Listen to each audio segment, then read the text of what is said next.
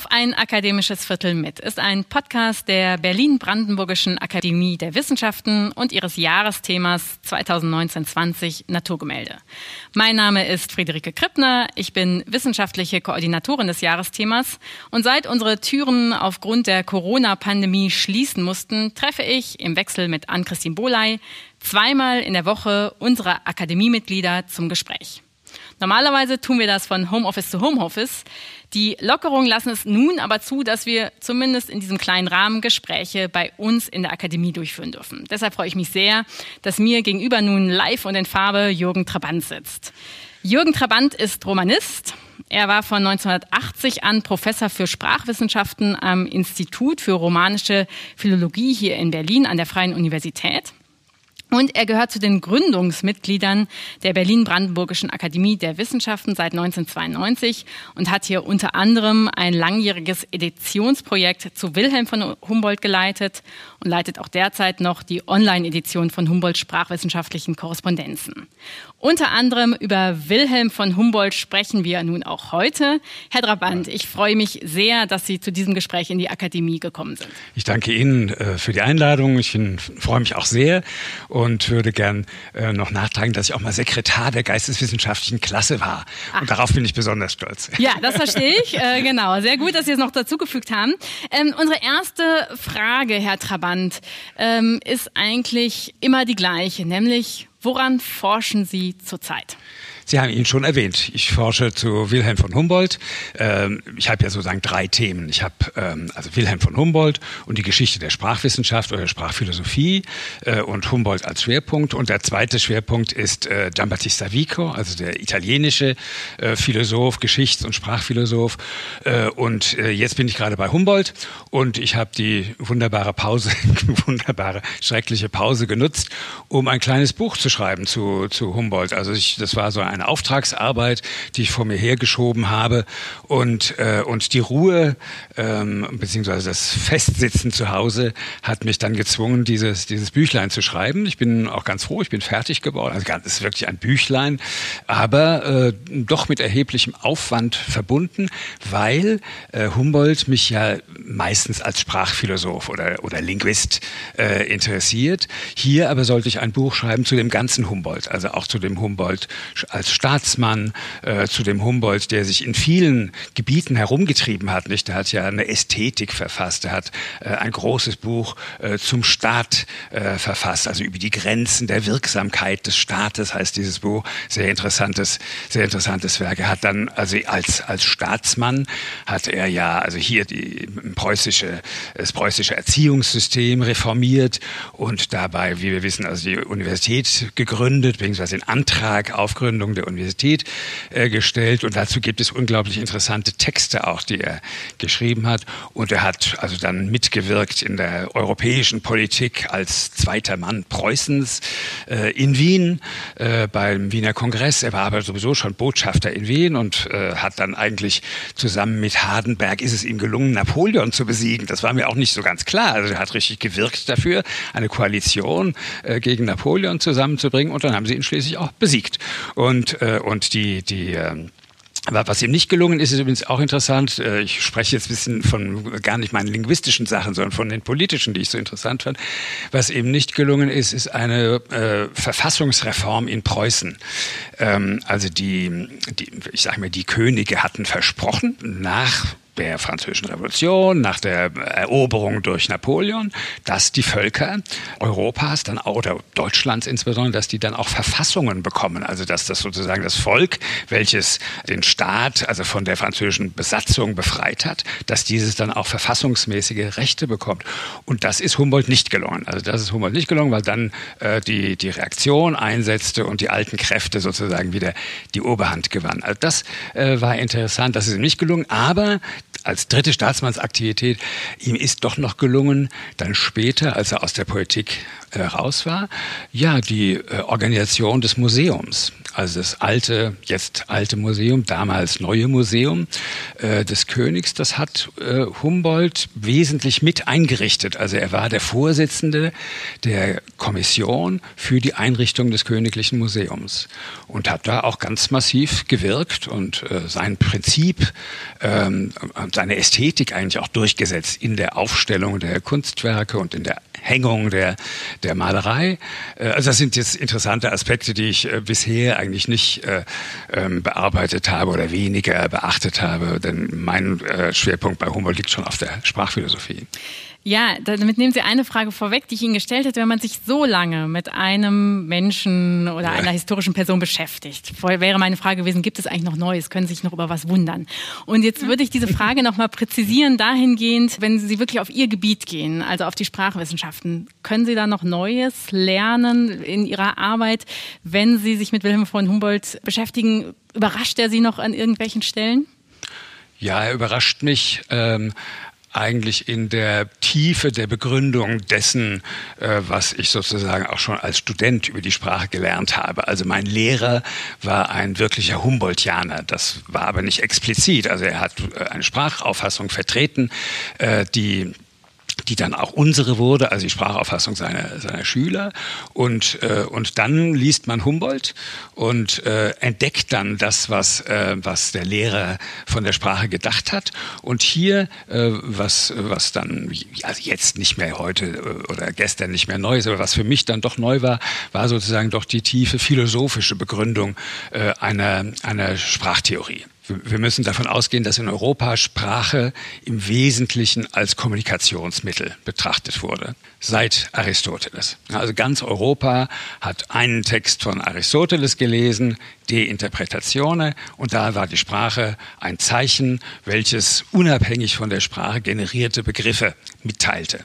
Und diese Auffassung von Sprache ist trivial, sie ist auch heute noch unsere normale alltägliche sozusagen, aber die Erfahrung Europas ist dann die, äh, dass äh, die Europäer merken, die anderen Völker, der Welt denken in ihren Sprachen anders. Also das Denken ist, ist kein universelles, sondern es ist ja in der Grammatik, in den Wörtern anders organisiert als in unseren eigenen Sprachen.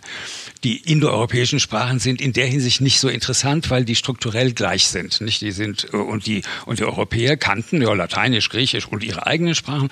Die waren nicht besonders different.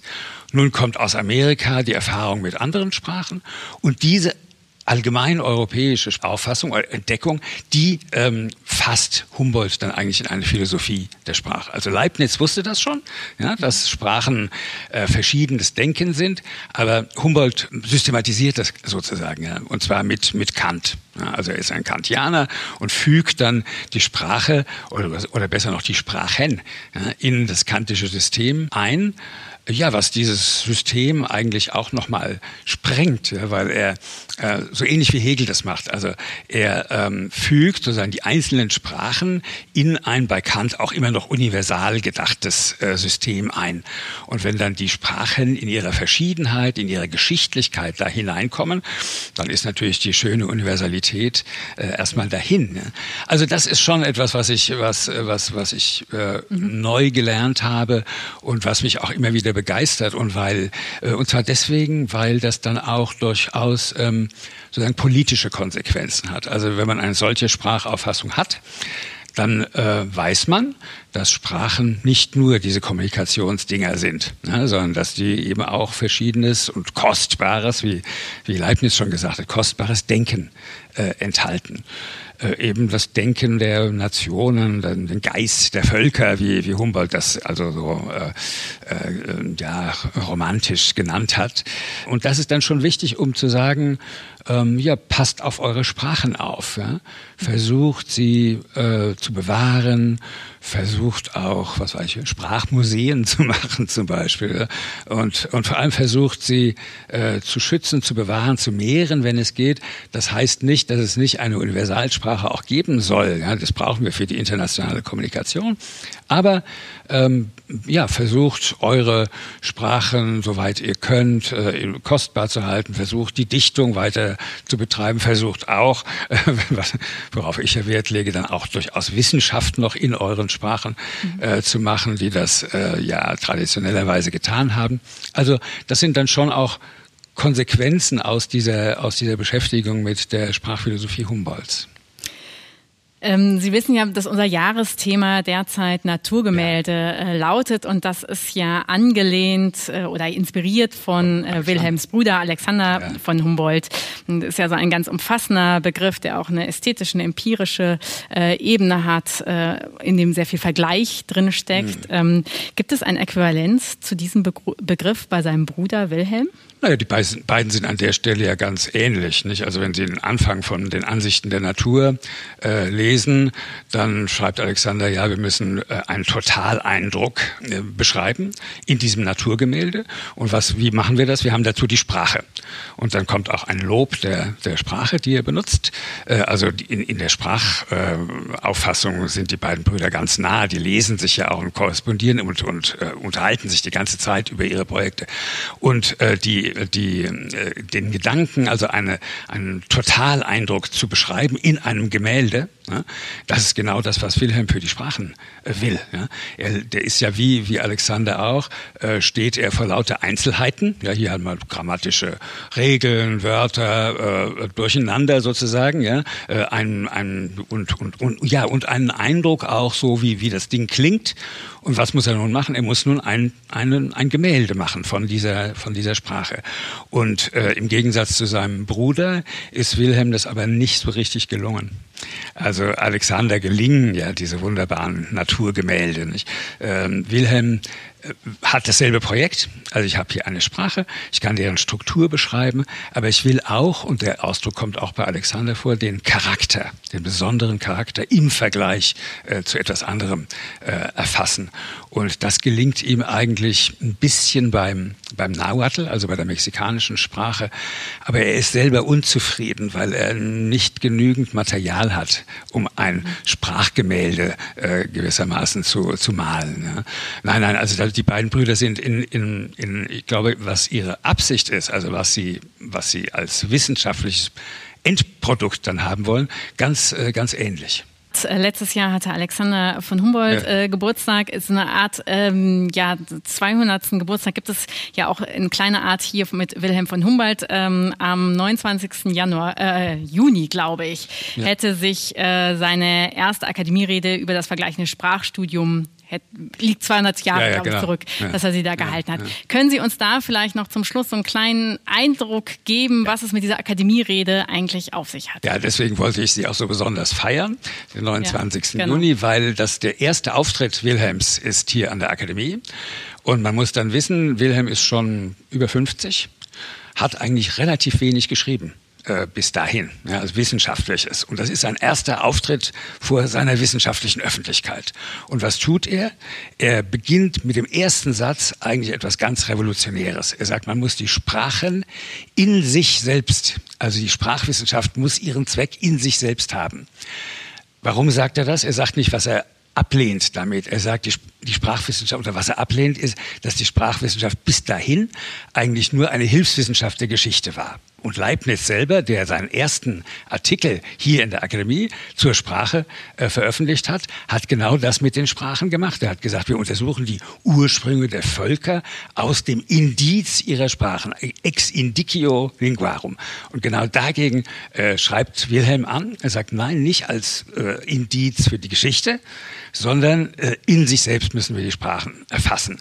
Und diese Idee einer autonomen Sprachwissenschaft äh, ist wirklich revolutionär. Und dann muss er natürlich die Frage noch beantworten, warum wollen wir das? Können wir das? Und wie, warum müssen wir das? Und da kann er dann wieder auf Leibniz zurückgreifen, äh, auf einen anderen Leibniz und sagen, wir müssen das, weil die Sprachen in ihrer Verschiedenheit sozusagen die wunderbare Vielfalt des menschlichen Geistes bedeuten. Und das ist eine, eine Leibnizsche Formel. Ja? Das übernimmt er von Leibniz und er, er realisiert oder er was er hier tut, was er entwirft in dieser ersten Rede, ist das Programm einer, wir können sagen, strukturellen, deskriptiven, kognitiven Linguistik.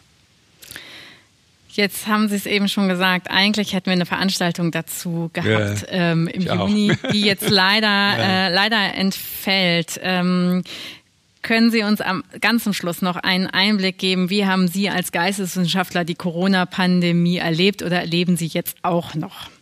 Ja, also ähm, ich will erstmal das Positive sagen. Wir, wir Alten, also wir Emeriti, ähm, haben es ja gut. Wir haben diese Verpflichtungen nicht äh, zu unterrichten. Äh, und das heißt, im Grunde ändert sich so viel nicht am Leben. Also ich habe eingangs gesagt, dass ich Zeit gehabt habe, ein kleines Büchlein zu schreiben. Das schon. Äh, denn äh, die Veränderungen sind im Grunde Veränderungen des Luxus. Also deswegen bin ich äh, unglaublich ähm, bewund voller Bewunderung für die jüngeren Kollegen, ja, die also Homeschooling und äh, und Videokonferenzen mit ihren Studenten machen, ja, also Videoseminare. Ähm, mir selber äh, ist ja nur entgangen, also zwei Reisen nach Italien, ja, zu zu, zu einem Seminar in Neapel und was in in Norditalien und eine Reise, eine Vortragsreise nach Tübingen. Äh, das ist natürlich äh, schmerzlich, muss ich sagen, es fehlt mir sehr. Ja, es fehlt mir sehr, hinauszugehen in die Welt, dort Vorträge zu halten, meine Kollegen und, äh, und junge Leute zu treffen. Aber es ist natürlich äh, äh, luxuriös eigentlich, also Luxussorgen, würde ich sagen. Ja.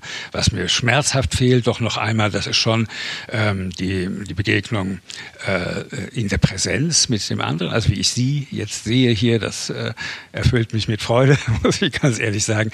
Und, ähm, und die Musik. Mhm. Ich hätte nie gedacht, dass mir das so schmerzhaft fehlt, also ins, äh, ins Konzert zu gehen, in die Oper zu gehen. Und es ist wirklich schmerzhaft ja, diesen Schmerz teile ich mit Ihnen und ja. ich teile mit Ihnen auch die Freude, darüber ein bisschen wieder Leute ja. Äh, zu sehen und habe auf der anderen Seite, ich habe zum Beispiel genau das erlebt, zwei kleine Kinder und auch. dabei arbeiten. Ja. Äh, das sind so die Sachen, die dann natürlich ähm, dazukommen. Ja, da bin ich von der Bewunderung, muss ich ganz ehrlich sagen. Das ist einfach toll, was Sie da schaffen müssen. Ja, das und, äh, Herr Trabant, es war mir wirklich eine große Freude, dass Sie ähm, hier waren. Ich bedanke mich ganz herzlich. Ich danke Ihnen sehr herzlich. Dankeschön. Das war auf ein akademisches Viertel mit Jürgen Trabant. Am nächsten Dienstag geht's weiter. Dann spricht meine Kollegin Ann-Christine Bohley mit dem Mediziner und Direktor des Instituts für Mikrobiologie und Infektionsimmunologie der Charité, Andreas Diefenbach. Wir freuen uns sehr, wenn Sie dann wieder Lust haben zuzuhören. Vor allem aber wünschen wir Ihnen, bleiben Sie gesund.